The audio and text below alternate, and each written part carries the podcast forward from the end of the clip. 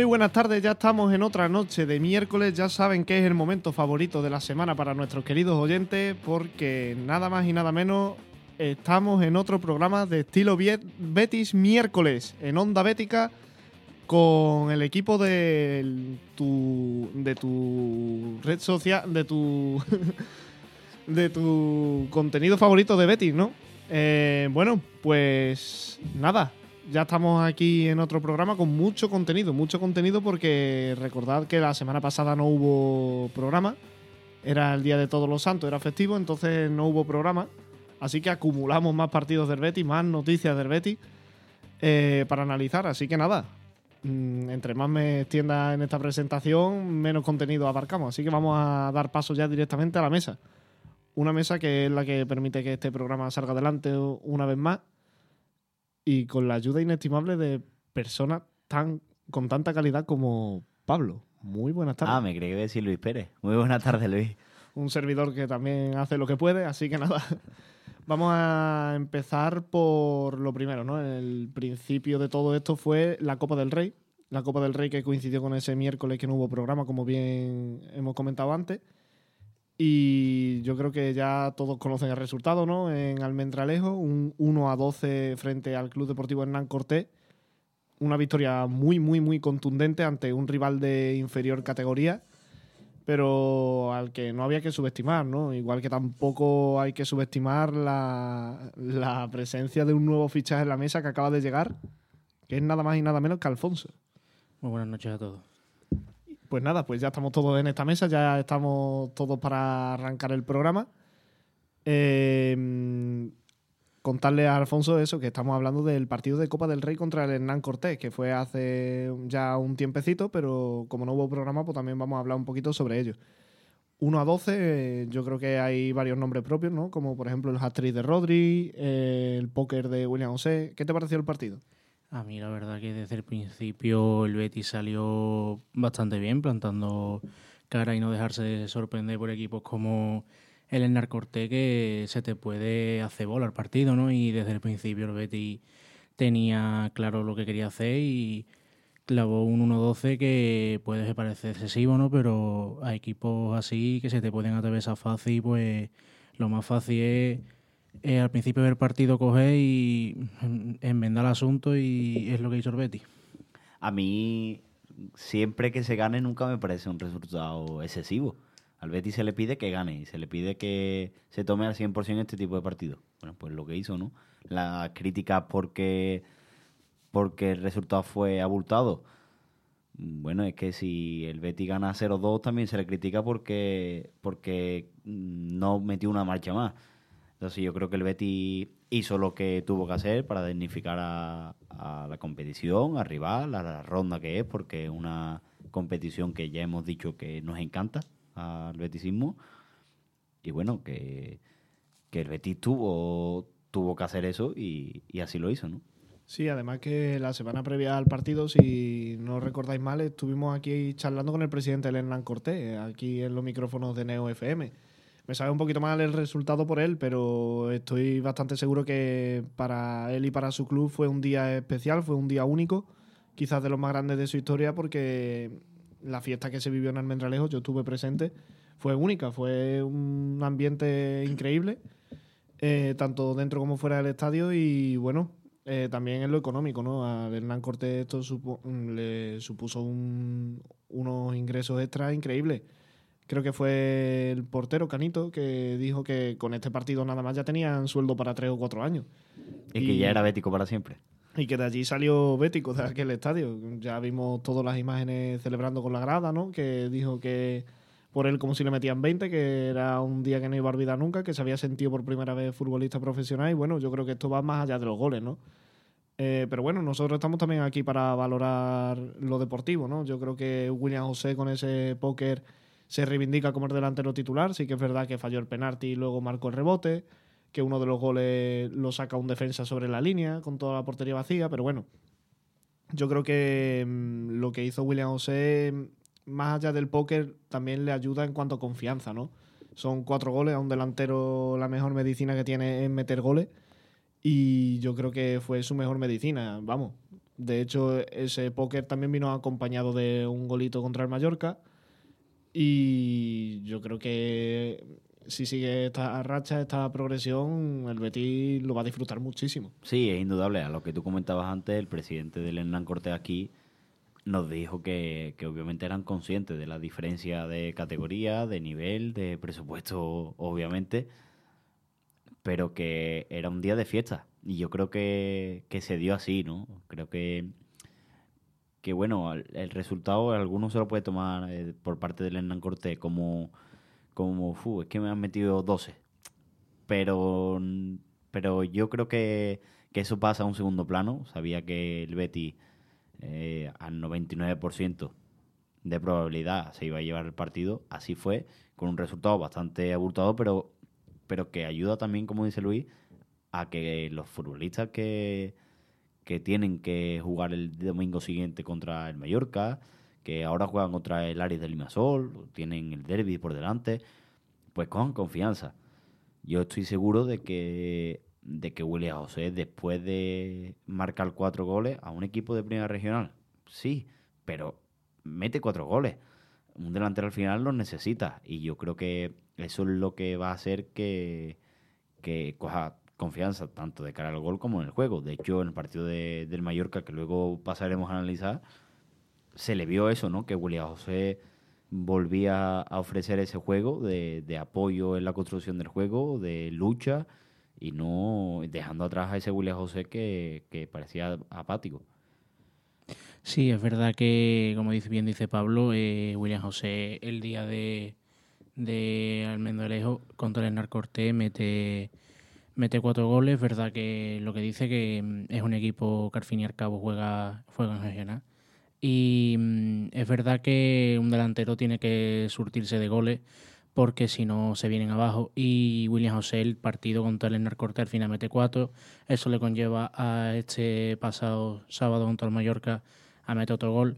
Y al fin y al cabo, como dice Pablo, hay muchos partidos a lo largo de la temporada y que en un partido como Copa del Rey, que para el Narcorte es, es un sueño, y para, la, gran cantidad de jugadores que tiene el Betis, que los jugadores menos habituales, ya no William José, que William José suele jugar más minutos, los jugadores menos habituales vayan cogiendo forma para en algún determinado momento de la temporada, donde haya más carga de minutos, se pueda tirar de ello, es bastante importante, creo yo.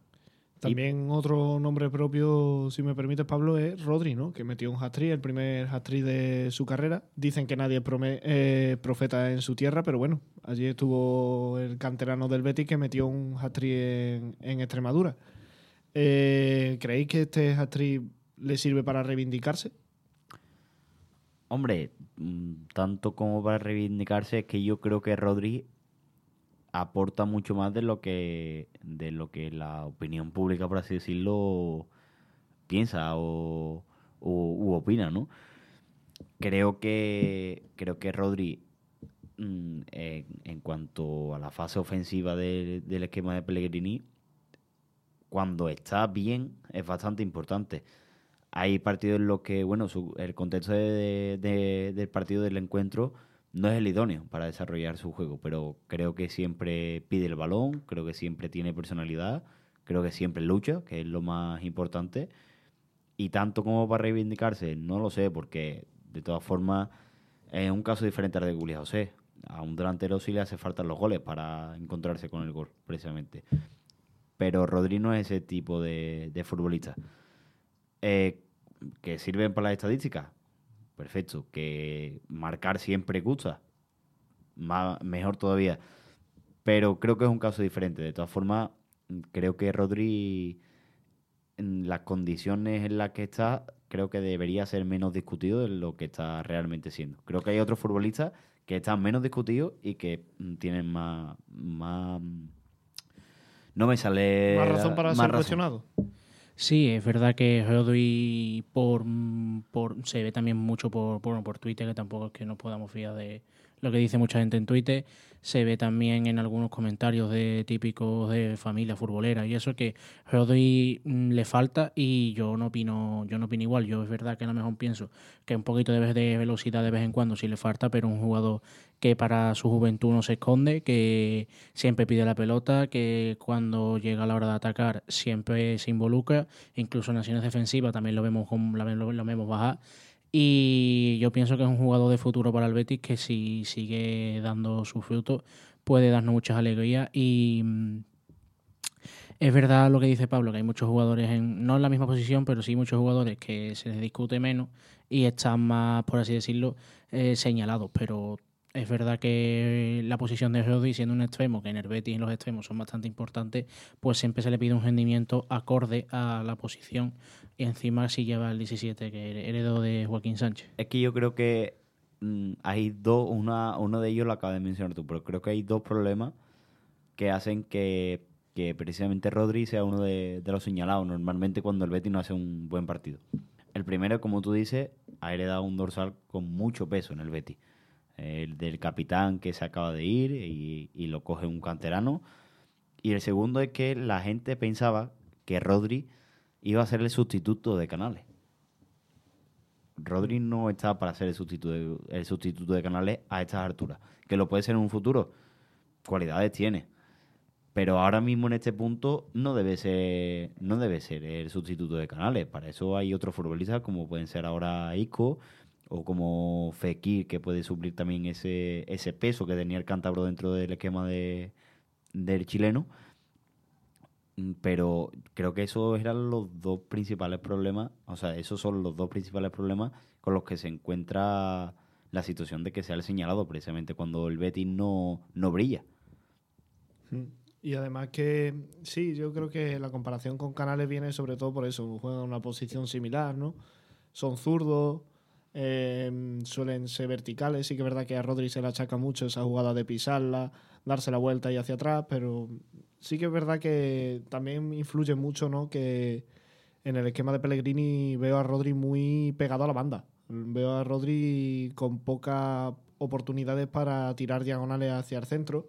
A Rodri lo que le gusta es conducir, a Rodri lo que le gusta es crear juego, dinamizar al equipo pero claro, es que ese rol ya lo están cumpliendo jugadores como Isco, ya lo cumplían temporada pasada como el propio Canales o Fekir, William Carballo. Son jugadores que ya eran los encargados de llevar la batuta. Es que incluso cuando Canales jugaba en la banda, rendía menos. Claro. Sí, eso es verdad. Si Canales rinde menos, Rodríguez no va a ser menos. Porque al fin y al cabo yo creo que no son extremos, son medias puntas. Lo que pasa es que, claro, cuando tú llenas el equipo de medias puntas, como Rodri, Canales o Fekir, alguno tiene que ir a la banda sí o sí. Eh, y además también decir, curiosamente, que Rodri ayer hizo tres años que debutó con el Betty en una derrota en el Camp Nou.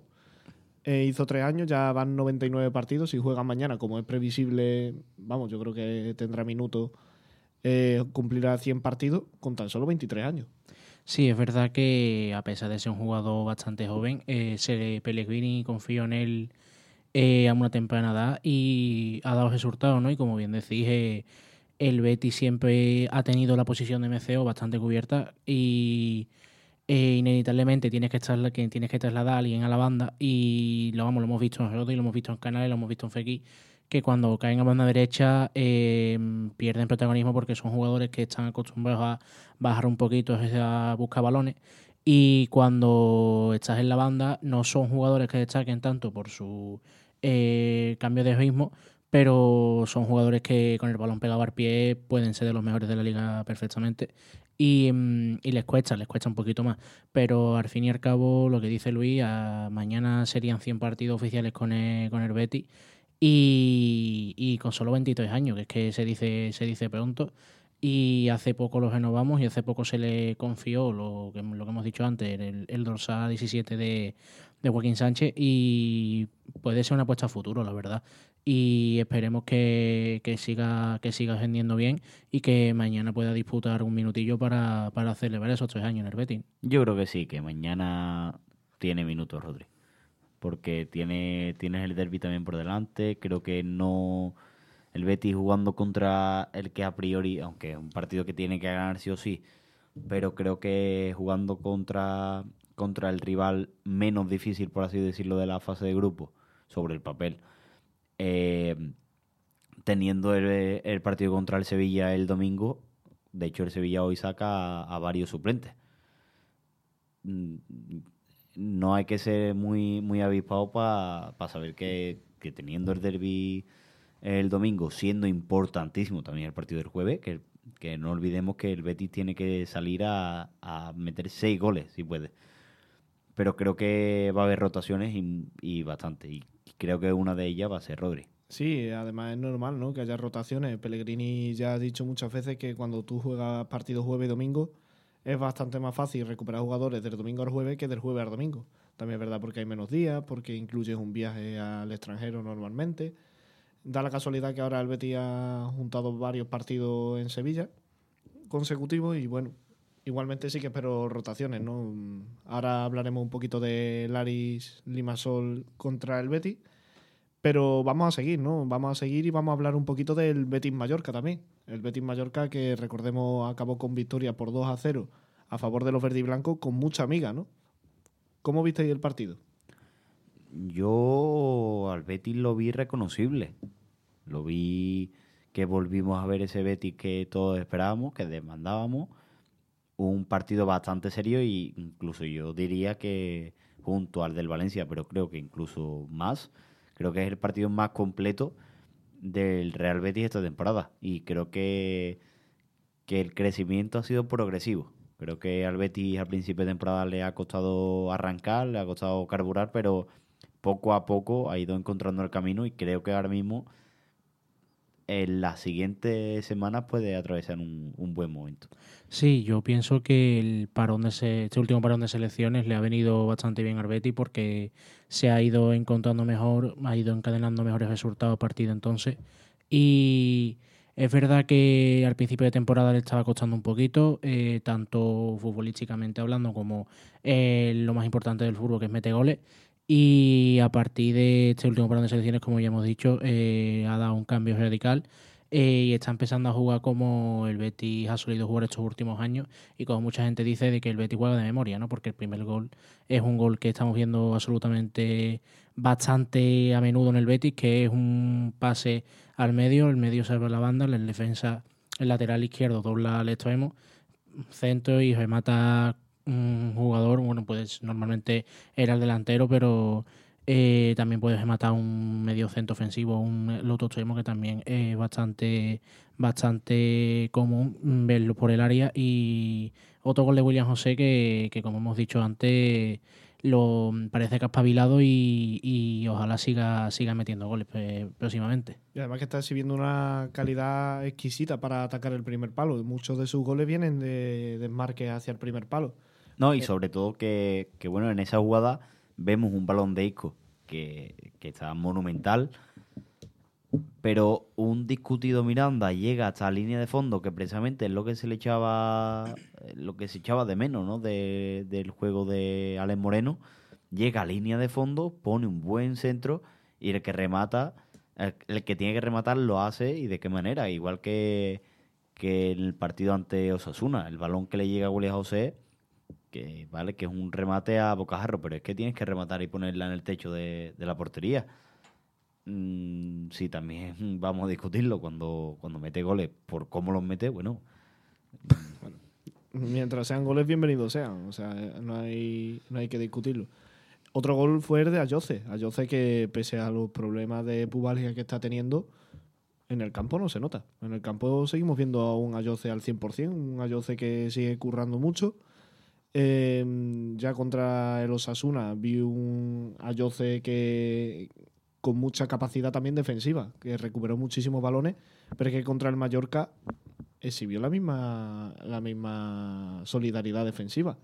Y también en ataque, que cerró un gran partido con un gol de la sentencia.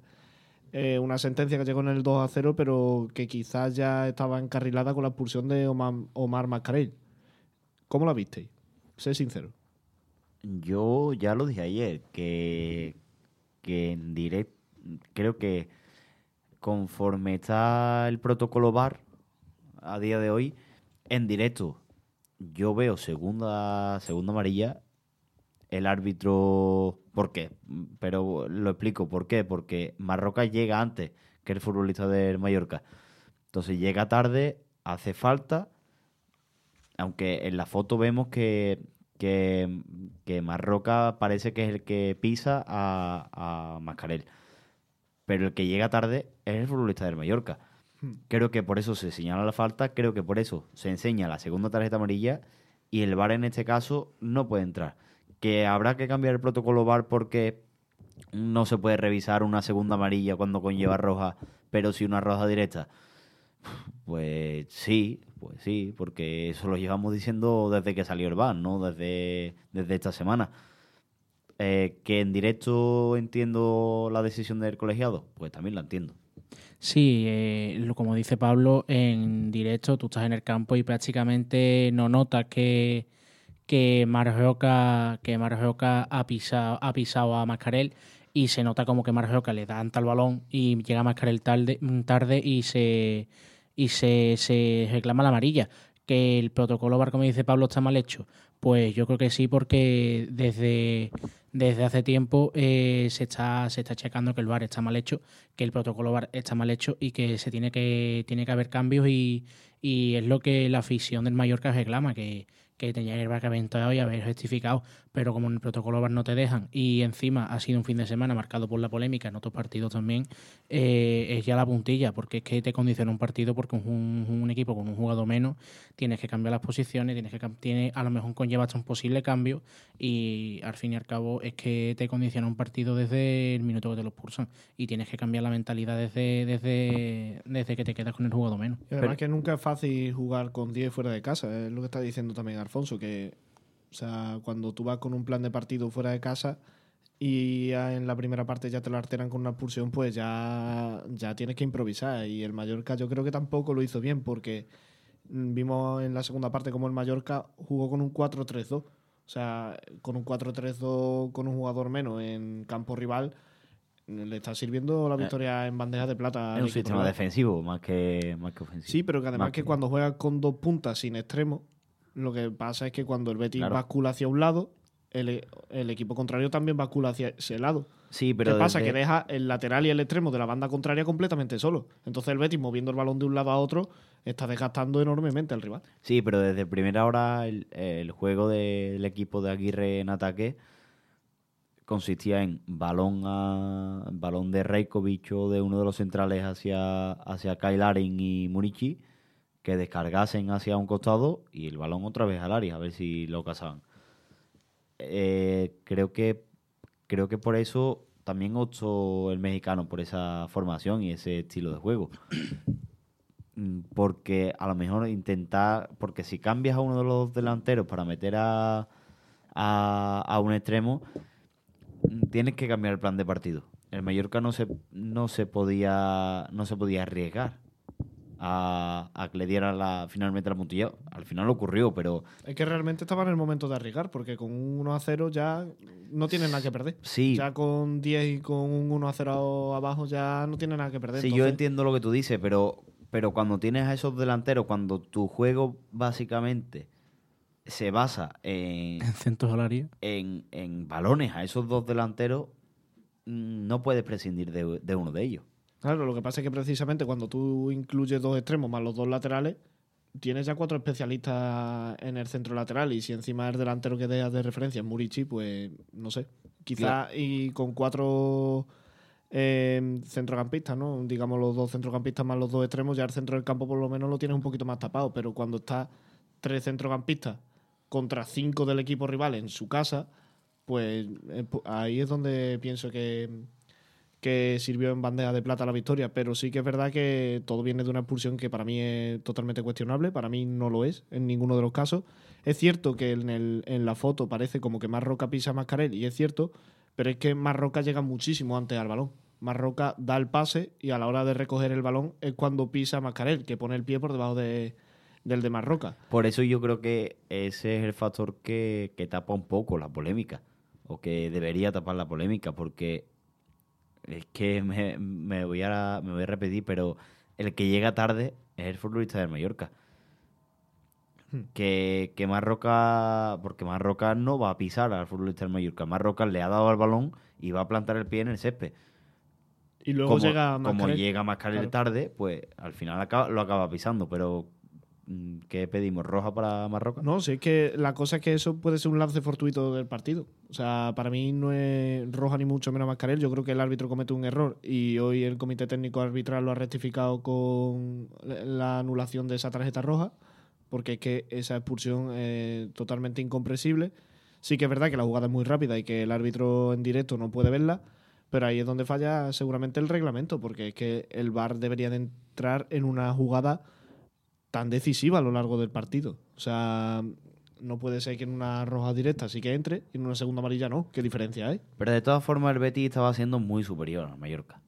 Sí, es verdad que al fin y al cabo sales beneficiado y como ha dicho Luis, eh, esa jugada se justifica hoy, pero eh, la afición del Mallorca tiene que estar contrariada porque es verdad que a nosotros nos benefició y que los tres puntos son importantísimos, pero la afición del Mallorca, ese a lo mejor no victoria, pero sí empate que se podía haber conseguido, pues ese punto es muy, muy importante para las aspiraciones de, del conjunto mallorquí. Y, y claro, es verdad que ahora Mascarell puede jugar la siguiente jornada, que en fin, lo- el, el esquema de, de Aguirre es bastante importante, pero al fin y al cabo eh, eso se debería haber, justificado desde una primera hora y como bien dice Luis, para mí tampoco es expulsión una vez vista la imagen. Pero que a lo que iba, que de todas formas el Betis es superior al Mallorca Sí, durante sí, todo el sí, sí, partido. para, no, mí, no, para, para mí el mí- Betis mm, yo creo que yo creo que mereció ganar los 90 antes, minutos. durante, o sea, antes y después de la expulsión mereció ganar. Por eso digo que, que se habla mucho de que el Betis ganó el partido por la expulsión. No, no.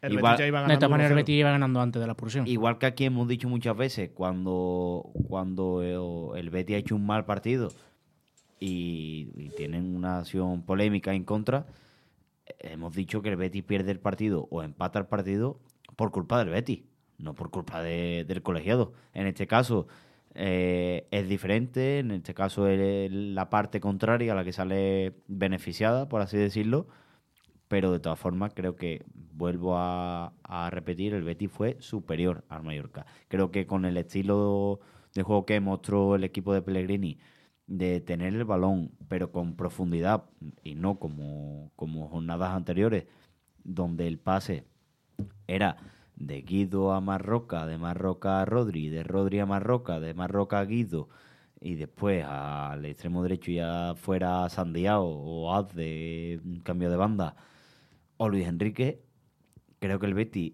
sí profundizó, creo que sí tuvo una posesión activa, y, yo creo que el Betis se mereció ganar el partido antes de la expulsión y después de la expulsión. Sí, yo creo que junto con el partido del Valencia, el 3 a 0 aquí en el Villamarín, para mí este contra el Mallorca ha sido el, el mejor partido del Betis esta temporada, tranquilamente.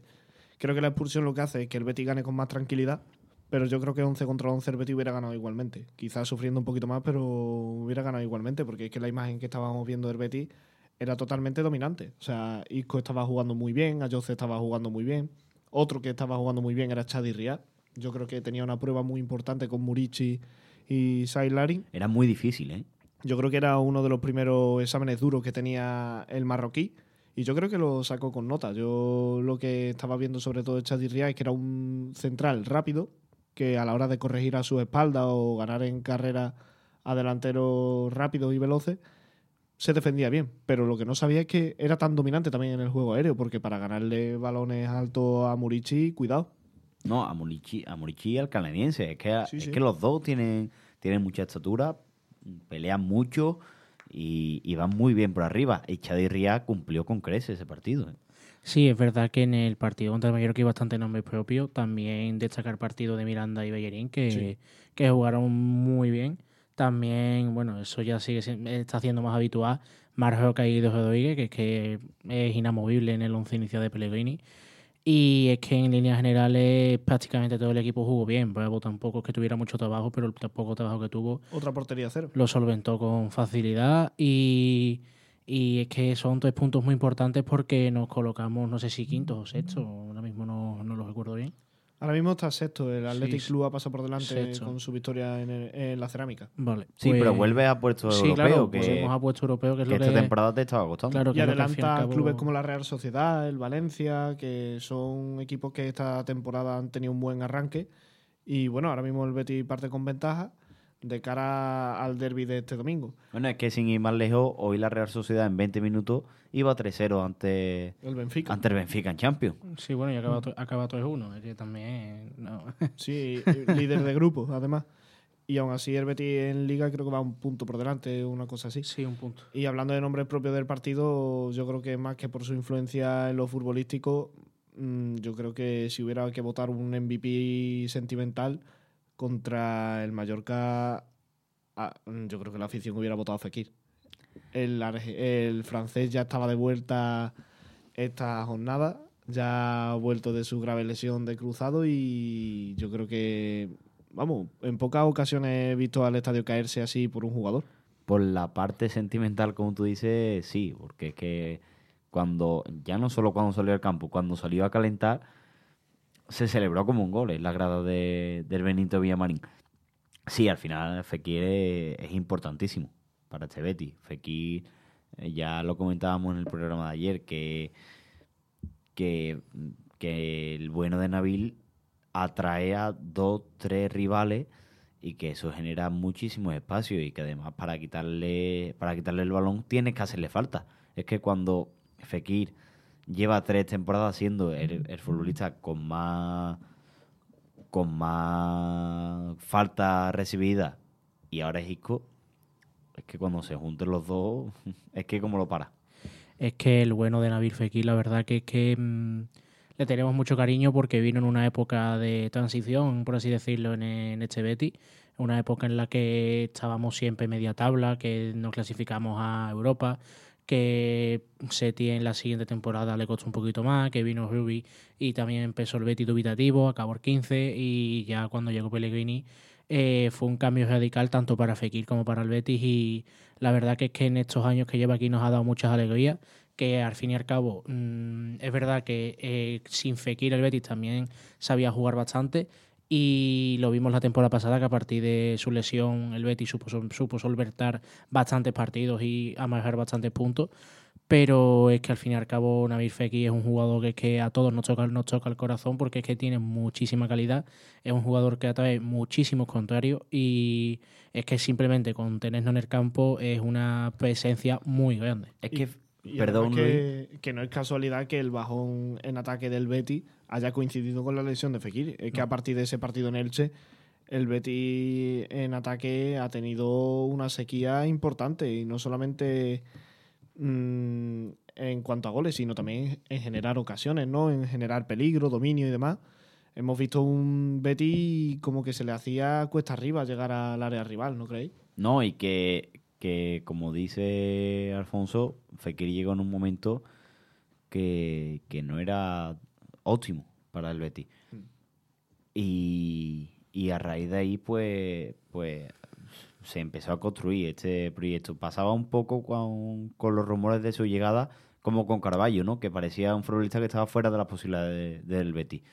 Y al final, pues, lo que es el proyecto de, de este Betis, lo que significa, más allá de lo deportivo, pues hace que, que se atraigan este tipo de futbolistas. Creo que por eso también se le tiene tanto cariño a, a Nabil, porque aparte de todo lo que te aporta deportivamente, precisamente por eso mm, parece como que, que tenemos ahí algo que como que no nos merecemos, ¿no? Entre comillas, eh, que se me entienda la, la expresión, pero como que algo que está fuera de nuestras posibilidades y lo tenemos aquí, ¿no? Sí, pero es que al fin y al cabo, mm, haber podido fichar a un jugador que está por encima de nuestras posibilidades es motivo de celebración. O sea, es un jugador que sí, yo creo que mm, se queda grande al Betis que llegó, al Betis de Rubi que quedó decimoquinto. Evidentemente, yo creo que llegó a un Betis que se le quedaba pequeño, pero eso habla mucho de la gestión que se hizo en su fichaje, pero también de del propio Fekir, ¿no? De querer venir a un desafío como era de volver al Betis a Europa. Sí, es que es verdad que mm, tú ves a Fekir y es un jugador que siempre en el Olimpia de Lyon ha sido capitán, ha sido canterano, ha jugado Champions, jugó ya con el Betis antiguamente en Europa, que no sé si fue su debut europeo contra el Betis en el Benito Villamarín. Y es que es un jugador que al fin y al cabo es campeón del mundo, ha sido codiciado por equipos como el Liverpool. Y es que es un jugador que también vino sustituyendo a otro jugador que la verdad que dio un rendimiento bastante más de lo esperado, que era Giovanni Lo Celso. Y es que Fekir lo ha, mm, lo ha, lo ha sabido suplir muy bien, incluso llegando a superarlo, porque es que Fekir en este Betis es, es el alma del equipo, incluso. ¿Te curó la herida del argentino que sé que te dolió? Uf, es que a mí Lo Celso era debilidad personal. Es que. Para ¿Pero mí, te la, te la curó o no Sí, ha a ver, me la, no, sí, sí, me la ha curado. Lo que pasa es que es verdad que la camiseta de los Celso que tengo en el armario, cada vez que la veo, se me salta la lagrimita.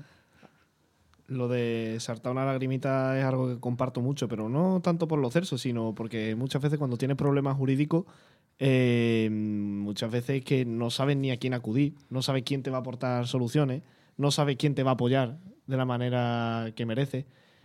Pues bueno, ya vengo yo aquí a, a solucionar todas esas dudas presentándote Bufete Siviane, que es el patrocinador oficial del programa. Eh, no dudes en ningún momento que Bufete Siviane va a ser la, la empresa encargada de defender tus derechos de la manera más brillante posible. Eh, te voy a nombrar algunas cualidades para convencerte, porque es que, vamos, no hace falta, pero. Yo estoy convencido, pero vamos. Pero las voy a recordar, porque es que tienen compromiso, tienen experiencia y sobre todo tienen resultados, que es lo que la gente busca eh, en asesoramiento jurídico. Porque es que en Bufete Siviane están dedicados a una sola causa. Alfonso, ¿sabes cuál es? La verdad es que no, no me suena. ¿Tú lo sabes, Pablo? La nuestra. Claro, claro, Alfonso, es que tienes que estar más espabilado, hombre. Recordemos que están en Triana, en la calle Luz, Arrieros, número 5, pero es que también están en Cama, para nuestros vecinos cameros, en la calle Santa María de Gracia, número 38. Pero es que si no puedes ir a, a ninguna de esas dos localizaciones, pues Bufete Siviane te lo pone aún más sencillo. Porque es que puedes contactar con ellos a través del número de teléfono, que es que ya Pablo se lo sabe de memoria. Hombre, te lo digo, ¿no? A ver si eres capaz. 954-332775. Ese es Luis. 954-332775.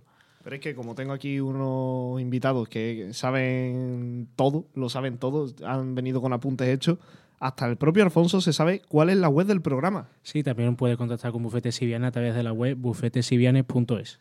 Ay, Alfonso, ya sabes a quién acudir cuando tengas problemas jurídicos. Alfonso, no sé, a mí me ha convencido. Yo es que ya voy acudiendo, o sea es que, que, soy, yo soy buena influencia. ¿Tiene muchos problemas jurídicos, Luis? Eso lo saben bufetes y bien. bueno, vamos a seguir con el programa con la previa del partido del Ari Limasol. Es el próximo jueves, mañana jueves a las 9 de la noche aquí en el Benito Villamarín. Un partido que yo creo que es fundamental para el Betty para certificar, no matemáticamente, pero sí virtualmente la clasificación a, la siguiente ronda de eliminatorias de Europa ya sea como primero de grupo o como segundo, que como bien saben, em, si tú pasas primero de grupo, vas directamente a octavo, mientras que si pasas segundo, te la juegas en una fase de playoff, por así decirlo, contra los terceros clasificados de los grupos de Champions. O sea, hay una diferencia sustancial. El objetivo es pasar de grupo, por supuesto. De hecho, el Betis ya tuvo que pasar por esa fase, aunque le tocó un Zenit de San Petersburgo al que conseguimos eliminar, pero, pero ya lo tuvo que pasar. ¿eh? Sí, la verdad es que Sí, fue- no me gustaría volver no, no, a, fue a- bastante- a vivir aquello. Se le engollipó bastante ese partido porque mm, el, el gol que le anularon al Ceni no te lo suelen anular en la Liga Española. Y además que en la etapa Pellegrini, en, las dos clasificaciones de Europa que ya se han vivido, en la primera el Betis pasó segundo, en un grupo con el Bayern Leverkusen, y se enfrentó al Zenit, como bien comentáis. Y en la siguiente edición, que fue la pasada temporada, el Betis quedó primero en un grupo que estaba la Roma y el Ludo Gore. Quedó primero y se saltó esa fase de playoff. ¿Qué pasa? Que en octavo de final se encontró a un Manchester United, que llegó a la final de la Europa League. Entonces, bueno, pasar primero no te garantiza un rival sencillo, pero es que en la fase de eliminatoria de la Europa League no hay rival sencillo. De hecho, es que la fase de grupo del año pasado del Betis fue impoluta. Sí, De, también poco se habla que los Cinco dos... victorias y un empate, si no me equivoco. Sí. De, de- de- también es verdad que se habla poco que los dos rivales que han eliminado al Betis en las últimas dos ediciones de Europa League, eh, el Inter de Frankfurt fue campeón de esa edición y el United llegó a la final de la, de la UEFA. Es que No. No, no llegó a la final, pero bueno, que era un... No, llegó a la el- final. el Sí, sí. el. Ah, no, no, no, coño, fue la Roma. fue, Fue la Roma. Fue la Roma que pifiaso, además, pifiaso, fue además al Manchester United lo eliminó precisamente de Sí, sí, sí, Sevilla, sí, es verdad, Sevilla Fútbol. Club. En la siguiente Pero sí, era, un- era un equipo con mucho peso, un equipo con, con unos futbolistas de dimensión mundial. Sí, bueno. Era, era- parecían aviones, ¿no? Sí. Y, sí, el Betis es verdad que no después no ha tenido suerte con, esto, con estos cruces. Pero antes de llegar a esos cruces, el Betis tiene que ganar mañana. Creo que es el partido más importante de esta fase de grupo. No sé si lo veis así.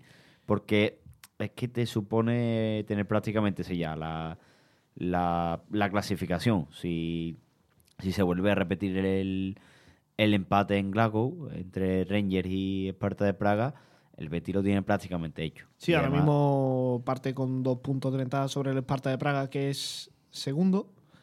Y el Ranger también tiene cuatro puntos, que es tercero. O sea que ahora mismo el Betis parte, parte con dos puntos de ventaja. Le queda, además del partido de mañana, otro partido en casa contra el Ranger y la visita a Praga. Eh, yo creo que el- mm, casi todo pasa por ganar mañana, porque ganando mañana vas a, esa- a esos dos partidos contra, digamos, los rivales más potentes del grupo con un colchoncito de dos puntos, a expensas de ver qué pasa entre el Ranger y el Esparta de Praga mañana. Pero como decía, es que no hay rival fácil en, en Europa. Y yo creo que el Betis se equivoca si se confía de cara al partido de mañana. Sí que es verdad que un equipo humilde, a priori la cenicienta de la fase grupo, pero que ya ha ganado al Glasgow Ranger, que es el rival que derrotó al Betis en la primera jornada. Sí, es verdad que es que es el, por, por así decirlo, el equipo más, más flojo sobre el papel del grupo del Betis y, y es que yo pienso que si el Betis gana mañana encajila la clasificación, no ya el primer puesto, pero sí la clasificación y si el Betis consigue, aunque sea un empatito allí en, en la República Checa y aquí otro empate o incluso la victoria contra el Rangers, pienso que el Betis puede amarrar la primera plaza y saltarse esa ronda que vimos el año pasado, que es que te quita un peso de encima y supone un importante, un importante ingreso económico para las arcas del club. Bueno, es que. mm, No, iba Sí, bueno, el, eh, uno de los que caía el año pasado a, a esa fase es el Fútbol Club Barcelona. Efectivamente. Es que. Bueno, así no te, no te puede tocar hasta cuartos, creo. Por sí, de- pero, pero digo por la dimensión Sí, de la entidad blaugrana. Ya sé que no te puede tocar de la misma. de la misma. Liga. de la misma federación. Pero uh, un, e- que un equipo como el Fútbol Club Barcelona mm, baje de. baje y te pueda tocar, pues. Bueno, y la Juve también bajó. pues es que es que es para evitar esa ronda. Eh, además, un Ari de Limasol que ya llega líder y que tiene mejores números como visitante que, que como local en, en relación a los goles que, que marca, tanto como los que recibe y a los puntos. eh, todo, todo ello en relación a los partidos, con, al número de partidos que ha jugado en casa y fuera de ella, eh, tiene mejores números como visitante que, que como local. Un Sí, además que- que, ah, eh, también hay que tener en cuenta que, bueno, en Chipre vimos que el Betis sufrió, pero yo creo que mm, tampoco fue porque el rival fuera muy feroz, ¿no? Evidentemente el Ari Limassol es un equipo que ha hecho mérito para llegar a esta competición, pero que tampoco es un rival temible. Eh, yo creo que el Betis sufrió porque no supo generar en ataque ocasiones de peligro real al no, final. y que además es que el, el juego del Ari del Limasol al Betis le hace daño, porque cuando, cuando no tienes que defender en todo el partido, exceptuando algunos balones a la espalda, que ya saben lo que nos cuesta a nosotros, eh, pues, pues el Betis sufre mucho ahí. Cuando deja espacio atrás, sufre muchísimo, porque generalmente no sabe correr para atrás. De hecho, el, el gol de Granada, que a todos se nos viene a la mente, es precisamente porque el Betis no sabe correr atrás. Hmm. Ese estilo de juego al equipo de Pellegrini le hace, le hace bastante daño. Sí, además que el Ari Limasol, su fuerte en ataque es castigar los errores del rival, ¿no? Si encuentra un hueco en la defensa lo va a aprovechar con delanteros rápidos.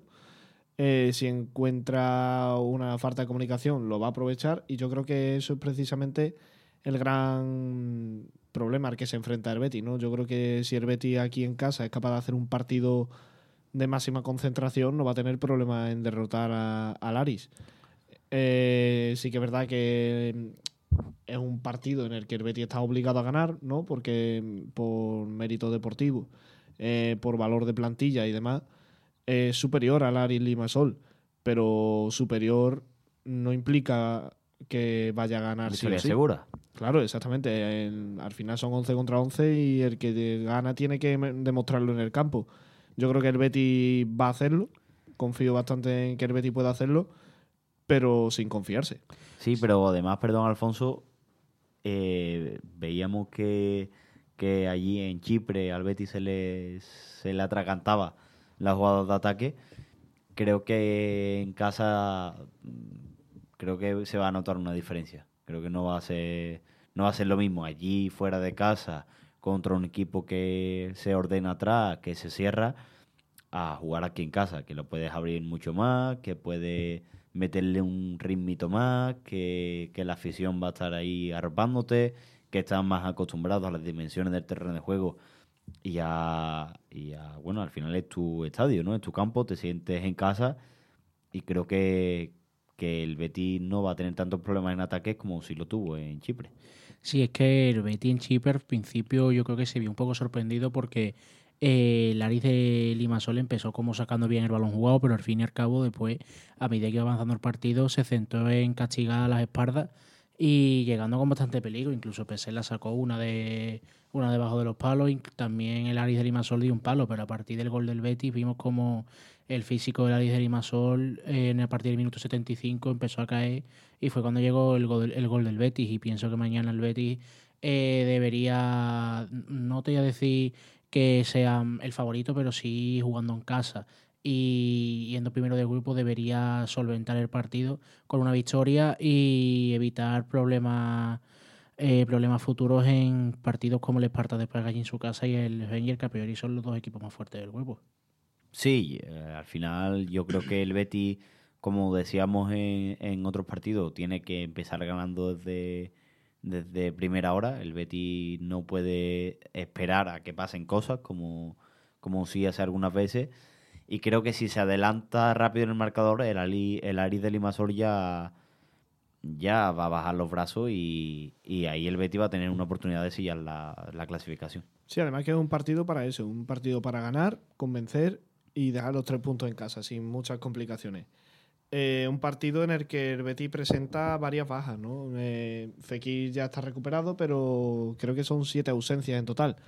Entre Chadi Riad, Altimira, Juan Cruz y, y, y- Savali, que no están inscritos en esta fase de la Europa League, más la lesión del propio senegalés, la de Bartra y ahora parece que la de Ruiz Silva, el Betis va a llegar con numerosas bajas a una cita que a una lista que ya de por sí el Betis la tiene bastante cogida entre pinzas, ¿no? Con la inclusión de Luis Felipe, eh, muchos jugadores que no han podido ser inscritos. Ya es un, los partidos de Europa League sí que es verdad que cuentan con ese hándicap, ¿no? Que el Betis no tiene a demasiados jugadores, disponibles. Y vamos, ya lo hemos visto en la convocatoria, que Enrique Fernández forma parte de ella, el centrocampista del Betis Deportivo. También Germán García, que es el portero suplente del filial. Y bueno, eh, parece que lo de Savali es un esguince rodilla que le tendrá apartado de los terrenos de juego, probablemente hasta el año que viene, hasta enero. Eh, Ruiz Silva tiene unos problemas en los isquios que seguramente también le tendrán apartado hasta mm, después del parón, porque claro, ya queda este partido Sí, y otro más. este partido y el del, del derbi. Ya lo que sea, seguramente mm, le, de- le tendrá apartado la portería hasta finales de noviembre. De hecho, yo creo que Ruiz Silva mañana iba a ser titular. Sí, porque además Sí. las rotaciones de Pellegrini esta temporada están teniendo a Bravo en Liga y a Ruiz Silva en Copa y Europa League. Y Mar Bartra, como todos sabemos, tiene esa grave lesión de tobillo que estará también varios meses apartado de los terrenos de juego. Eh, en cuanto a Ruiz Silva, pues bueno, eh, creo que es la segunda lesión de esta temporada. Un portero Sí. que no acostumbraba a lesionarse mucho, pero que parece que esta temporada le están castigando mucho. No sé si es por eso, no sé si es por un factor diferente, pero el Betis está empezando a moverse la portería. Y es que hace poco los compañeros del desmarque han publicado eh, que los agentes de David De Gea y representantes del Real Betis ya han mantenido una reunión y que el portero está dispuesto a, a defender la portería del Betis. Pero- ¿Cómo valoraríais su posible fichaje? La verdad que la información a mí me ha cogido de sorpresa porque creo que... Vamos, nos ha pillado aquí en el programa. Claro, es que creía que, que el tema portería, hasta por lo menos en el mercado, iba a estar, iba a estar estancado. Pero ahora estas informaciones, es que no sé si la información es para enero o para el mercado veraniego. Si es para enero, eh, bueno, si, si, si se lesiona Ruiz Silva con continuidad, con, con asiduidad esta temporada, pues, pues sí, pues te traes a De Gea, un portero que, que de garantías, aunque ya sabemos que tiene algunos fallos de vez en cuando, pero teniendo a Claudio Bravo y a De Gea, pues, pues se te queda una buena portería. Pero yo no lo veo, quizás quizá teniendo un portero titular y a De Gea de suplente por, por la salida de Bravo en verano, pues sí, lo veo un buen cambio, pero pero no sé cómo encajaría de otra forma De Gea la portería del Betis. Yo es que pienso que el- los contactos por De Gea serían para la temporada que viene. Vamos, no tengo ninguna fuente ni tampoco ni tampoco nadie que me lo confirme, pero yo creo que es lo que más cuadra, porque eh, al fin y al cabo la portería del Betis esta temporada está bastante bien cubierta con Bravo y Silva, que, que ojalá sea lo menos posible esa lesión isquiotibial y pueda volver más pronto que tarde. Pero es verdad que este es el último año de contrato de Bravo, no se sabe si se va a volver a renovar o se retirará o se irá a su país natal, a Chile, a, terminar su carrera. Pero el fichaje de David De Gea sería bastante bueno si en uno de los casos alguno de los dos porteros del Betis se marcha y el que tiene más papeletas es Bravo por lo que decimos su edad. Pero en, si, es- si es para invierno, a mí no me cuadra dentro de los planes porque una lesión isquiotibial al fin y al cabo es un mes, incluso menos. Entonces no, no veo necesidad de tener tres porteros que puedan optar a ser titular dentro del equipo. Yo no sé si estoy con ustedes, no sé si el fichaje será de cara a enero será de cara junio del año que viene. Yo me imagino que será de cara a verano. Pero sí que es verdad que Claudio Bravo y Ruiz Silva ya han tenido, ca- mm, diría que dos lesiones cada uno esta temporada. Que Fran Vieite ha tenido que debutar en Montjuic. O sea que yo creo que este tipo de problemas físicos pueden acelerar las operaciones. Además que De Gea está disponible ahora. Quién sabe si en junio seguirá sin equipo. Entonces no se, no descartaría en ningún momento que llegase en invierno. Y mucho menos si hay movimiento precipitado en forma de salida de Ruiz Silva, por ejemplo. Sí, pero yo creo que el tema salida de Ruiz Silva con esta lesión creo que creo que desaparece en invierno. Creo que desaparece porque mm, de todas formas no es un portero que, esté llamado a salir en el mercado invernal y menos saliendo de, de esta lesión, habi- habiendo tenido otra en la misma temporada, no teniendo tanta continuidad esta, esta campaña, por lo tanto, si sale, yo diría que es en verano, mm, bravo, eh, va, a priori va a salir eh, en verano también, creo que va a ser su última temporada, no hay nada confirmado, pero las sospechas van por ahí. Y, y bueno, lo que he dicho antes, si el Betis tiene un portero titular y después a De Gea eh, como segundo portero, me parece una buena operación. Ahora, traerlo en invierno, yo no lo veo tanto. Yo es que pienso que la salida de Luis Silva en verano fue un poco contradictoria porque primero se dijo que era por tema de minutos, que Luis Silva quería jugar más y después se dijo que era por necesidad económica. Después se decide que Luis Silva se quede y que pienso que Luis Silva se queda básicamente por el hecho de que, como dice Pablo, Bravo va a salir este verano, mm, ya sea por que se le acaba el contrato, no lo renuevan, o se va a su país o se retira, eh, no hay más opciones y que Silva sea el portero principal del Betis y De Gea venga para fomentar esa competencia, yo lo veo bien. Pero como dice Pablo, a mí que lo fichen para invierno, independientemente de algunas lesiones que han tenido Bravo y Silva esta temporada, que han podido, han, han tenido que hacer debutar a Fran Vieites, pero al fin y al cabo no, no es que no me cuadra para, para invierno. Y que normalmente cuando un equipo cambia a los dos porteros de una misma vez, no suele salir bien. Sí, Ya lo hizo el Betis Con Sara y Andersen. Setién, ¿no? No, y también cuando fichó a Vale, Pau López, a Pau López y Joel Robles, ¿no? Cuando se fueron Dani Jiménez y Adán. También fue una revolución total en la portería, no sería la primera vez. Pero estoy con ustedes, ¿no? Sí que es verdad que yo creo que De Gea sería un salto Buen de calidad portero, brutal. Un, salto de calidad brutal. O sea, tiene 33 años, pero ya sabemos que la edad en los ¿Cómo? porteros. ya sabemos que la edad en los porteros, bueno, influye un poquito menos, ¿no?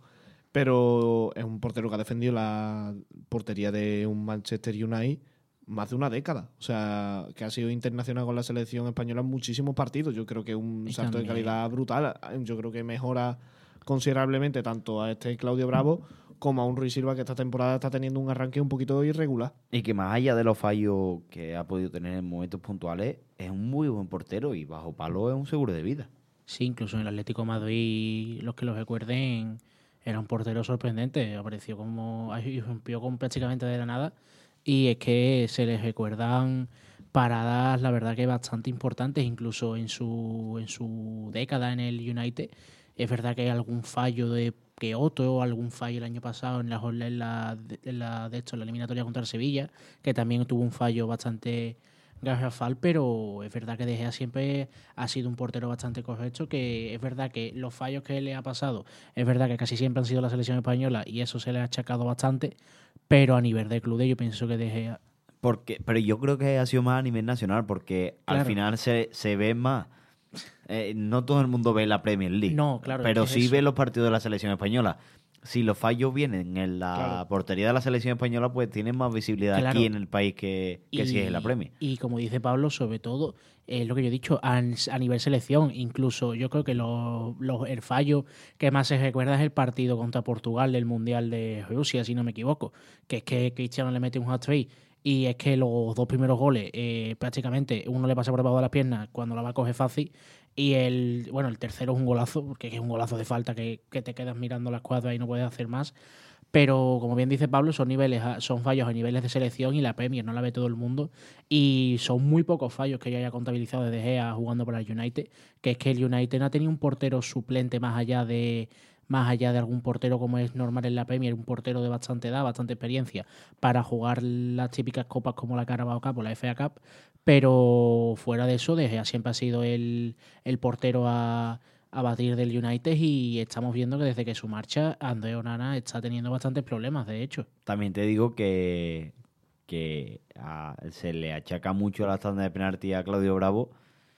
De Gea tampoco tiene No. muy buenas sensaciones en tanda de penalti, sobre todo cuando los tiene que tirar, ¿no? Recordamos, recordamos aquella final de- del Villarreal con tantos penaltis en la final de la Europa League, que al final falla el, eh, el suyo. Creo que, que tampoco se llevan claro la tanda de penalti. Y además que los penaltis siempre ha sido una tarea mm, pendiente del Betis en, la, en las últimas Siempre. temporadas. Así que es verdad que la final de Copa, una tanda de penaltis en la que nos hizo tocar al cielo. Bueno, dos, dos de las tres copas del Rey de- del Betis vienen en tanda de penalti, Claro, la otra es la prórroga. Pero la, la eliminación en Vallecas de Copa, cuando el Betis de Rubí lo visitó, fue en penalti. Sí, sí. Eh, del año pasado contra los Asuna fue en en penalti. Supercopa fue en penalti. Contra los Athletic Club. fue penalti. Contra el O sea, Athletic Club, aquella, aquella fase después de, de en la primera cuando, temporada de Pellegrini. de cuando el Betis ganó ante la Real Sociedad en, Sí, en aquella el- niebla el, par- espesa. el partido del gol de Juanmi de volea, ¿no? Con la zurda. Hmm. Que después mete a Jaru García en el, En el 90 y... No, sí. con dos goles, bueno, pero con No, dos no. goles de, de- No, fue uno no, la que yo la que yo digo de la Real Sociedad que la fue la fase anterior Ah, sí, el que gol de, dio el pie gol de a, Canales, ¿no? a esa fase fueron los goles de Borja Sí, Iglesias la que estaban muy sí, criticados. con muchísima niebla, me acuerdo. Yo me acuerdo que fue que el gol de Canales prácticamente para empatar en los últimos minutos fue Sí, que sí. Remiro no, no prácticamente no veía el balón. Bueno, vamos a, a dejar por cerrado también el, el caso del partido de mañana, ¿no? Contra el Ari Limasol. ¿Os atreveríais a, a dar una alineación? Bueno, en la portería no hay duda. La portería es Claudio Bravo, que esperemos que no se lesione para Yo- la liga. Yo voy a optar por la misma opción que Pablo. Sí, es que no hay otra. es que la otra es Germán García, creo. En banda derecha yo creo que va a estar por Aitor Rival en lateral, aunque, aunque no sea su mejor posición, pero al final Bellerín tiene una carga importante de minutos. Y Savali está lesionado. Y Savali, antes de recuperarse una lesión, se ha vuelto a lesionar. Y Bellerín, la verdad que para Derby yo creo que nos va a hacer bastante falta. ¿eh? Sí, porque además mm, se habla poco, pero cuando Bellerín está bien, también hay que reconocerlo. Yo creo que Bellerín está haciendo partidos más brillantes que grises esta temporada. Sí, es verdad Sí. que aparte de los últimos creo que tres partidos, Bellerín para mí no baja del, del 8, ¿eh? porque es que tanto en ataque como en defensa está bastante correcto, buen, buena llegada a línea de fondo, buen regate, buenos centros, buena, buen, buenos cortes de, de balón y buena mm, anticipación a, a balones a la espalda que, que le, puede- le- que le pueden llegar. Y sobre todo en este partido contra, contra el Mallorca, que Bellerín hace un partido descomunal. y Sí, una sí, cosa sí. que estoy viendo sobre el campo que en su primera etapa como verde y blanco no veía tanto es que le imprime mucho carácter al, equipo al equipo en, en el campo. O sea, sobre el césped tiene mucha personalidad. Esta temporada lo estoy viendo mucho eh, en Héctor.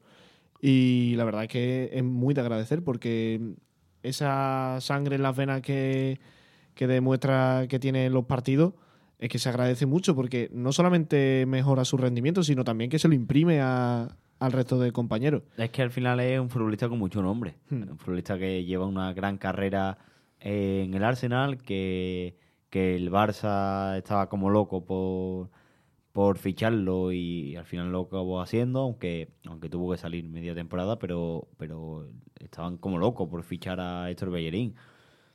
Eh, Es un futbolista con mucho nombre, con mucho bagaje, experiencia y que, y que para el Betis también supone un salto de calidad. Y como dice Luis, mm, también este año le está imprimiendo ese carácter que, que le hace al Betis estar como está en estos partidos. Sí, recordemos que es un jugador que ha puesto mucho de su parte para llegar al Sí. equipo verde y blanco porque ha estado todo un año esperando a que el Betis tuviera espacio salarial. Vamos a seguir con la alineación. Nos quedan los dos centrales, yo creo que tampoco hay duda, ¿no? Pese a Marroca. Pesela Es que y no hay Marroca. no Marroca otro. The GOAT, The GOAT. está siendo Marroca el, el, parche, ¿no? Digamos el parche en esta Parche fase de oro. Menudo parche. Y la verdad es que lo está haciendo bien. Quizás en el gol del Esparta de Praga le buscan muy bien la espalda, pero yo creo que es más mérito del que pone el pase que de mérito de Marroca. Eh, y al fin y al cabo, Marroca es un jugador que cumple siempre donde le pongan, ya sea de pivote, ya sea de central, ya sea por delante del pivote. Es un jugador que la verdad es que si, si Isco me lo permite, podría decir que es el mejor ficha de la temporada. Es Y- que el eh, Marroca, o sea, el, el gol del Esparta de Praga creo que es más un error en conjunto que un error propio de, de Marroca. Sí, sí, para mí no es error de Marroca. Seguimos con el lateral izquierdo. ¿Abner o Miranda? Arner. Anner, porque yo creo que lleva ya tiempo sin jugar en contra el Hernán Cortés, creo que sí. Sí, el último partido que se les recuerda fue Pero- el de la allí, el de Narcorte allí. Claro, pero no está teniendo minutos últimamente. Es verdad que Miranda ha mejorado muchísimo su rendimiento, pero creo que, que sí va a tener minutos porque además Miranda creo que va a ser titular ante el Sevilla, un partido que para él también significa muchísimo. Y creo que sí va a ser eh, el titular el titular en el lateral izquierdo, Ander. Y luego en el doble pivote, pues bueno, Guardado ha dado la rueda de prensa con Pellegrini hoy. Eh, normalmente el que acompaña al entrenador en la rueda de prensa es titular, así que yo diría que Guardado podría formar parte del doble pivote. Sí, es una de esas normas no escritas ¿no? de- Sí. del fútbol que si sales a hablar con el entrenador, eres Eres titular. titular día siguiente. Me imagino que al lado de Guido, ¿no? ¿Crees, Alfonso? Eh, sí, yo pienso que Guardado puede jugar y yo no tengo tan claro si Guido o William Carballo porque Guardado puede ocupar la posición de Guido perfectamente y deja más libre a William Carballo. Pero es que Guido lo está jugando prácticamente todo. Mm, Recordemos que es un fijo en la selección argentina y que después el domingo tenemos el derby y el derby es un partido bastante importante. Incluso es verdad que tenemos que priorizar este porque al fin y al cabo vamos mejor liga que en Europa League. Pero pienso No, que. y porque es el primero que, Claro, que el viene. primero que te viene. Y, eh, y pienso que también Guido se merecería un descanso, incluso que lo cambien en el minuto 45. Yo creo que, que puede que salga Guido de titular, pero que va, va a tener descanso seguro la segunda parte. A mí me da la sensación que la alineación de mañana puede tener a Guido y Guardado en el doble pivote y William Carballo por delante, Sí, dando descanso a Isco. Sí. Es la sensación que me da. sí yo creo que Sí. también va, va a ir por ahí la cosa, o incluso O incluso Rodri puede, puede meter a Rodri dentro. porque Luis Enrique puede jugar a la derecha. Luis Enrique Sí. también. Haz de por una banda, Luis Enrique por otra, Rodri Sí. en medio, a Jose, eh, Y no yo sé, creo que- Borja Iglesias creo que yo también creo que puede ¿Crees que Borja. Iglesias podría ser titular mañana? Sí, yo creo que arriba va a jugar Borja Iglesias porque necesitan contarse con, con el gol como está haciendo William José y al fin y al cabo pienso que es un partido que al fin y al cabo es el casa y que mm, puede ser no crucial para, para Borja Iglesias, pero sí puede ser un partido de reivindicarse, aunque no sea metiendo gol, pero sí volviendo a encontrarse con sus sensaciones de juego. Sí, yo creo que minutos va a tener seguro. Lo que no tengo tan claro es que sea titular porque también es verdad eso que se dice que, que cuando un delantero está en racha no lo pueden sentar en el banquillo porque los goles se le caen de los bolsillos. En este caso tenemos a William José en este, en este aspecto, pero también es verdad, como dice Alfonso, que quizá este tipo de partidos le sirva a, a Borja Iglesias para sumar minutos, para sumar confianza e incluso para, para anotar ¿no? algún gol. Sí, además que al Betis no le interesa para nada tener a Borja Iglesias completamente desconectado del equipo, ¿no? Yo creo que a Pellegrini debe recuperarlo. Creo que Pellegrini va a hacerlo. Y yo creo que Borja Iglesias más pronto que tarde volverá a reencontrarse con el gol, es cuestión de tiempo. Creo que mañana es un partido propicio. Creo que también una oportunidad de oro hubiera sido contra el Hernán Cortés, que marque un gol, dos, tres o cuatro, lo que sean, para reencontrarse y ganar confianza, aunque sea contra un rival de, regional. Pero ya hemos visto que a William José ese póker le ha sentado de maravilla. O sea, yo creo que ahí esa lesión fue bastante inoportuna y que le hubiera venido de perla. Creo que tiene otra oportunidad mañana y yo apostaría porque Pellegrini le va a dar la titularidad. Tampoco viene de una lesión demasiado grave. Creo que ha estado apartado de los terrenos de juego una semana o dos, no mucho más. De hecho, sorprendía esa, esa no convocatoria y después resultaba que, era por lesión. Y también, como hemos dicho antes, eh, quizás en las bandas sean Luis Enrique Azde, porque también Azde también necesita confianza y, encontrarse de cara a puerta. Porque y Luis Enrique también, probablemente. Cuando está definiendo, pues está definiendo arriba. sí, yo creo que son los dos, los dos problemas de de Luis Enrique y hace, ¿no? La definición a puerta, porque vimos el otro día que hace tuvo una oportunidad y Luis Enrique tuvo una más clara que hace, que se va de dos jugadores y de, dentro del área con toda la portería para definirla tira fuera. También la tuvo Asan. Asan también tuvo una oportunidad muy clara que mm, despejó Larín sobre la línea de gol. Pero bueno, yo creo que son oportunidades que no hay que darle más vuelta, que sí que es verdad que eran claras en su mayoría, pero que no hay que darle muchas más vueltas. No, no. Eh, bueno, ya vamos ahí entrando en calor con el derby. Em, hablando de Asan, por ejemplo, ¿creéis que será titular en su primer derby? Yo tenía la misma pregunta. Yo pienso que sí, porque al fin y al cabo es un jugador que nos está dando mucho los pocos partidos que lleva. Pero es que la pregunta tiene, tiene, tiene mucho de qué hablar porque es que al fin y al cabo es un jugador muy joven, un jugador que no llega a los 10 partidos con el primer equipo que está dando mucho rendimiento y que le ha llevado a ser el convocado con la selección sub-21, pero que un derby es un partido con mucha exigencia, mucho va a tener que luchar y recordemos que eh, los jugadores que destacan son en los derbis los partidos donde se le tiene que ver y pienso que Sam podría hacer buen papel, pero que sea titular o no en sí depende de si mañana sale a jugar o no. Si mañana sale a San titular, está clarísimo que no va a ser de partida el domingo, pero eh, yo pienso que sí podría ser titular. Oye, Pablo, ¿cómo ves ese duelo a San Acuña? Yo soy partidario no, no, de está lesionado, pero vamos titular domingo.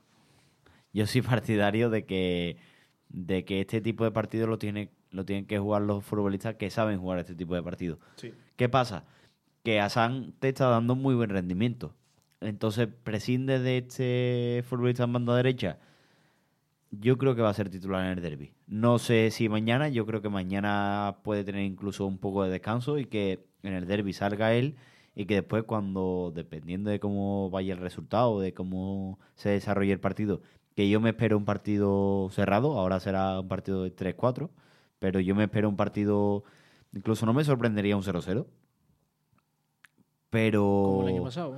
Pero cuando ya el, rival esté un poco más desgastado y con más minutos en las piernas, la entrada de, por ejemplo, Luis Enrique en banda derecha, creo que puede agitar un poco ese juego.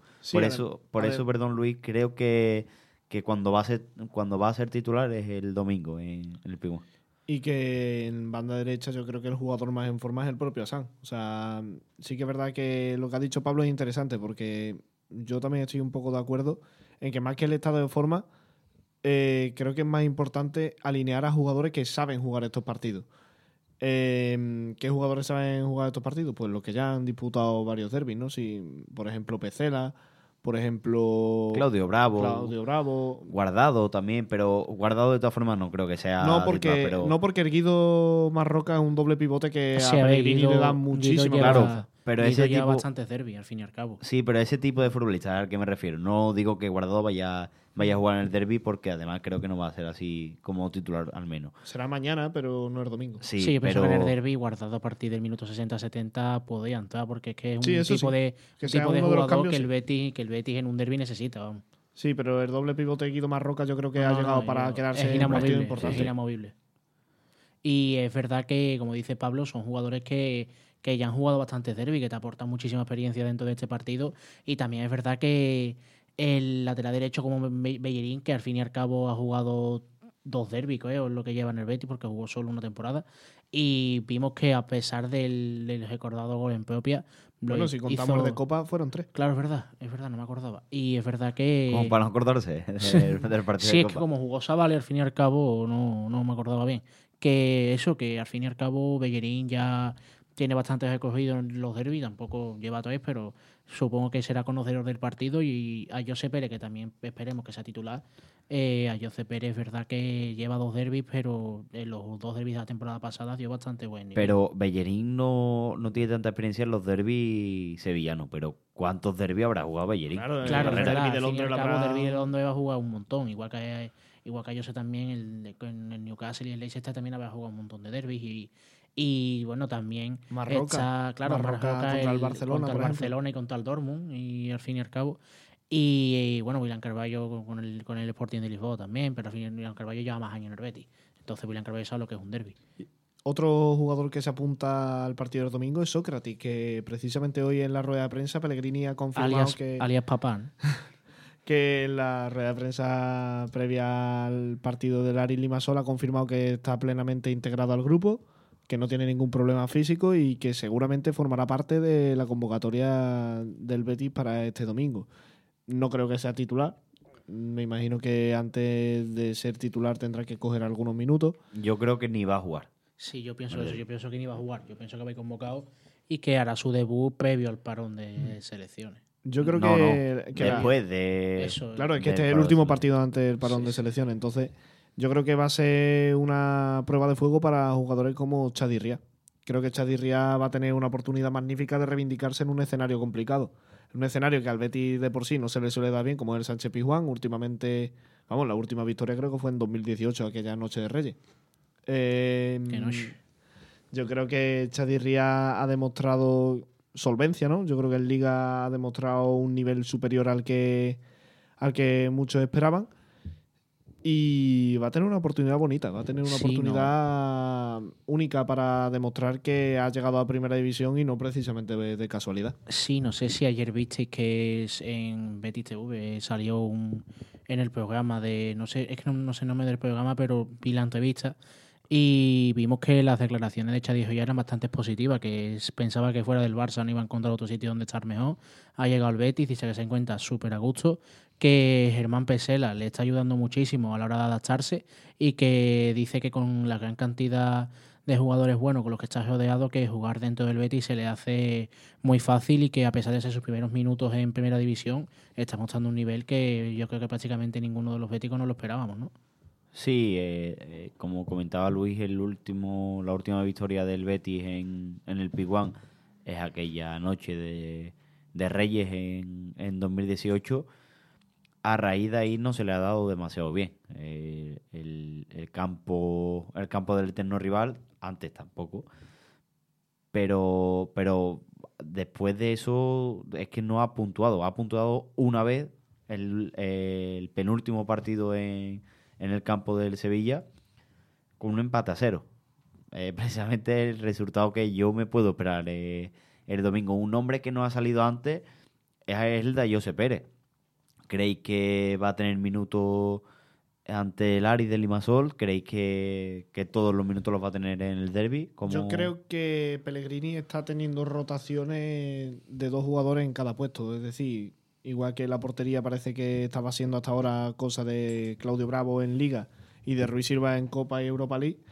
Creo que en, eh, otros puestos, como por ejemplo el extremo izquierdo, está pasando algo similar, ¿no? Que Abde está jugando de titular en Europa League mientras que Ayoce lo hace en Liga. Lo que pasa es que en Europa League sí que es verdad que Ayoce ha jugado alguna vez titular en otro puesto, como en punta.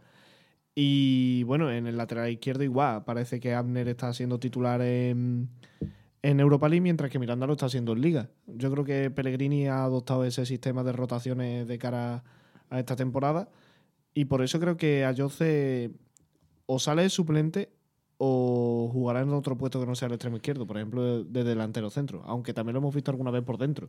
Sí, también es verdad que, como dijo antes Luis, eh, Ayoce estaba problemas de pubalgia y se llevó una semana, me parece que fue un partido que no jugó, y lo vimos aparecer con Talaris y Limasol allí en el puesto de medio centro ofensivo, como de media punta, y a partir de ahí lo ha jugado todo y yo pienso que mañana no, no va a ser de la partida, pero sí, sí va a jugar en...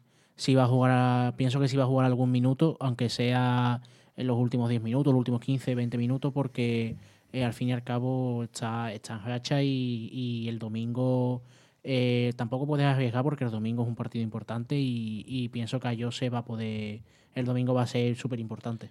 Bueno, y ahora más allá de lo futbolístico, más allá de los datos, de las estadísticas, que eso está muy bien, ¿cómo estoy viviendo estos días antes del derby? No, antes del Aris de Limasol, Luis. Yo, yo es que tengo la cabeza puesta en, en el partido de Europa. Es que el partido de Europa es fundamental. A partir de, de, que, de que finalice este encuentro, ya empezaré a pensar en el domingo. ¿Todavía no has pensado en el derby? Pero mi he pensado indudablemente, pero mi cabeza está en el partido de Europa League. A partir del jueves, desde que el árbitro pita El Pablo que es como el cholo partido. No, el árbitro, de- desde que el árbitro señale el final del partido, primero, depende del resultado, estaré cabreado o no. Pero además ahí empezaré a pensar de lleno en el derby. Pero yo pienso ahora mismo, mi cabeza en, la, la gran, en, gran, en gran parte está en el partido del jueves, que es, transcend- que, que es fundamental para el Betis. ¿Tú no sientes ese cosquilleo, Alfonso? Yo es verdad que sí, es verdad que eh, el mismo lunes por la mañana me levanté y digo, eh, es que es semana de derby, pues sí, jugamos el jueves contra, contra el de Limasol, pero justamente ayer hablé con Pablo. Y vamos, yo estoy seguro que conozco a Pablo de hace varios años, que es que Pablo termina el partido de, del jueves a las 12 menos cuarto y a las 12 y 46 está pensando en el derby, vamos. En plan, a las 12 y 46. Es que no, no, no me cabe duda, no me cabe duda. Y es que Pablo, pa- vamos, Pablo es así, Pablo se levanta muy enérgico los días de derby. ¿no? ¿Tan enérgico te levantas, Pablo? A ver, es que es un partido, es un partido especial, ¿no? Es un partido que, que el Bético vive de otra forma. Y Es verdad que después a la hora de generar opiniones y, y hablar, pues hay que ser más frío, hay que, hay que eh, sacar el lado más racional, pero como bético tú lo vives de la forma más pasional posible, porque al final es diferente, sobre todo en, en ah, últimamente no tanto, pero en esos años que hemos sufrido tanto eh, a nivel individual como, como Betty, y después llegabas al derby con la esperanza de hacer algo y también sufría, pues como esos años también han pasado, o esperemos que, que hayan pasado, pues lo vives de otra forma. Pero, insisto, mi cabeza está en el Aris de Limasol. Cuando, eh, cuando termine el partido, mi cabeza estará en el, en el Piguán, pero cuando termine el partido de, del Piguán, mi cabeza estará después del parón. ¿Y Es ¿Tu que corazón también está en el Aris de Limasol? mi cabeza está en el Aris de Limasol, Luis. Estoy hablando de cabeza. Yo sí. Yo, yo la verdad que... Y es verdad que al cabo del día, al fin y al cabo, tú te tienes que entretener en, en- otros asuntos ¿no? de, de- nuestra vida, pero indudablemente te metes a Instagram y no hay cuenta de información del Betis o cuenta del Betis que mencione el derby incluso por delante del partido de- de mañana. Pero es que es una semana como Pues nosotros no somos como resto, nosotros somos diferentes. es verdad que es una semana que, siempre parece marcada en el calendario de los béticos y los sevillistas. Y es que es una semana grande para, para la ciudad, incluso para el fútbol, porque si no es el derby más concurrido de España, es de los es, de, es el segundo o el tercero. Para mí es sin duda el derby más pasional de toda España. sí, o yo pienso que también. vamos. Hay derby para mí que también, como el asturiano, el canario. Hay derbi, A mí uno que me fascina es el de la Sociedad contra el Bilbao. hay derbis diferentes. Está el derby vasco, que, que bueno, el ambiente entre aficiones es muy bueno. El, el de la capital, que, que, bueno, al final son lo- dos de los tres equipos más grandes de la liga y al final se lleva a otro nivel el derby, pero como pasional, como derby en su en su máxima expresión, creo que el derby sevillano, y no porque sean Betis y Sevilla, creo sinceramente, dejando los colores a un lado, que, que es el más pasional y el que más se vive y más se disfruta y más se sufre, por supuesto. Sí. Vamos, es un partido que a mí no me vale la excusa de que me digan que es un partido más, porque no lo es. No lo es. Cuando sale el sorteo del calendario de la liga, el Bético y el Sevillista, los dos, lo primero que hacen es mirar cuándo caen los derbis. O sea, eso es así. Y no, y no, no me vale la excusa. Después ganarás, empatarás o perderás, pero el derby no es un partido. No, y además es que después hay parón. La pregunta Claro. que... Eso ya pasó la temporada pasada, creo. Sí, puede, sí, sí, creo que Sí. porque creo que el derby del Villamarín cae poco antes del Mundial. Vamos, el, pa- el no, fue el último partido antes de- del Mundial, sí, pues, creo, sí. ¿no? pues entonces gracias, entonces gracias. Es que encima fueron, fueron tres meses, ¿sabes? Que es que te podían haber dado caña, pero bueno, Y, gracias que a de empate. y, y de qué forma de qué forma tiró el Betis el partido. Sí, Para y- mí siento como una derrota. Sí, o sea, que tú mí- te vayas también, a 1 a mí 0 también. ganando y que con un jugador más en tu casa y que luego te expulsan a te dos. expulsen Que a dos justo- jugadores. justo Para antes mí del descanso- empate me Sí, salió es que a junto antes del descanso te expulsan a Fekir y ya te vas tú con la de esto y bueno, vamos ganando 1-0, somos los mismos jugadores, pero es que nada más salir en el minuto 48. Una expulsión coge- tonta también de Borja sí. Iglesias. Es que la Sí. de Fekir también es una expulsión tonta. O sea, Sí. una No, yo para mí la de Fekir, para mí la de Fekir, lo digo claro, ha pasado un año, lo digo claro, para mí la de Fekir no es expulsión en ningún caso.